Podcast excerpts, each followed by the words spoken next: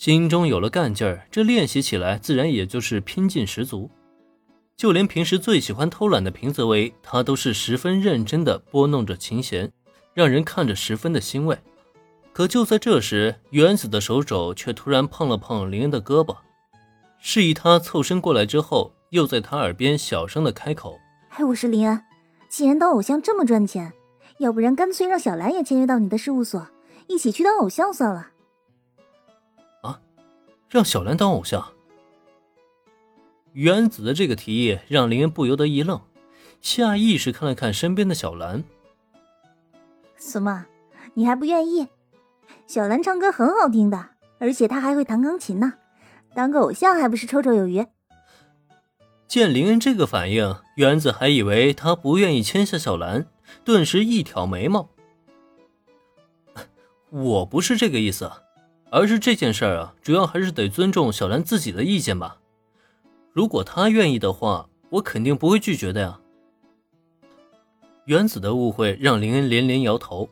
他倒不是不愿意小兰加入自己的事务所，只是让空手道女神一跃成为偶像歌姬，这跨度会不会太大了一些啊？小兰当偶像什么的，这个画面实在是有些想象不出来啊。说的倒也是。小兰，你过来一下。听到林恩的解释以后，原子也是跟着点了点头。他也不愿意勉强自己的好友，于是大声朝小兰的方向招了招手，让他过来商量。当偶像，我不行不行，我不行的。小兰不是没有看见原子跟林恩说悄悄话，但是他却没想到两人对话的内容竟是自己。在听到原子的想法以后，小兰顿时连连摇头，看着大家为了登上武道馆而努力。小兰心中要说一点羡慕的感觉都没有，那是根本不可能的。但是她真的要去当偶像，这个她就真的接受不了了。有什么不行的？小兰，你这么漂亮，唱歌还好听，不比电视上那些明星偶像强太多了。别人都行，你怎么就不行？小兰的拒绝让原子恨铁不成钢啊！明明这可是个好机会，怎么就不去珍惜了呢？不行的，如果当了偶像的话，我能留在家里的时间就更少了。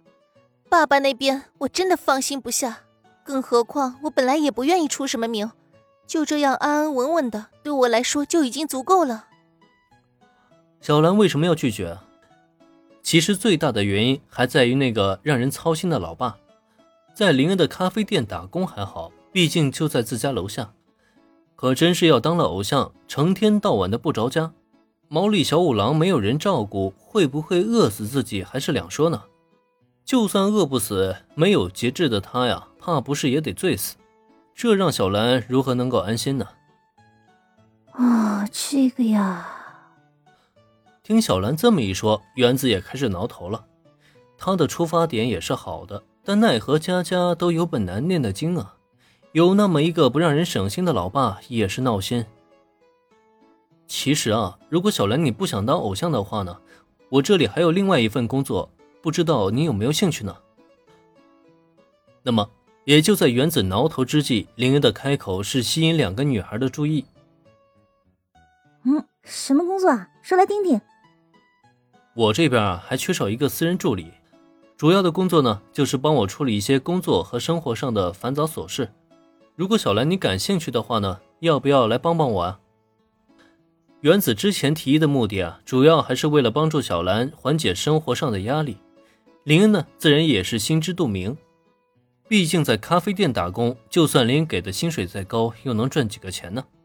所以就在小兰拒绝之际，林恩也是灵光一闪，想到了一个更加适合小兰的工作。反正大家的关系都已经很熟了，有些话呢，也不用像之前那样顾虑重重。这个时候提议小兰来给自己当私人助理，简直是再合适不过了。先来当个私人助理，再之后呢当私人秘书。呃，所谓嘛，有事秘书干，没事，呃，总而言之啊，大家都懂的啊。只要让小兰答应了这份工作，那他未来与林恩相处的时间只会越来越长，林恩的机会呢也会越来越多。私人助理，这不行吧？我根本就没那个能力，做不来的。只可惜啊，林恩想的是很好，但再看对面的小兰，却是连连的摆手摇头。这么没信心吗？瞧这样子啊，自己还是得再添一把火才行啊！本集播讲完毕，感谢收听，免费不易，您的评论与分享是我坚持下去的最大动力。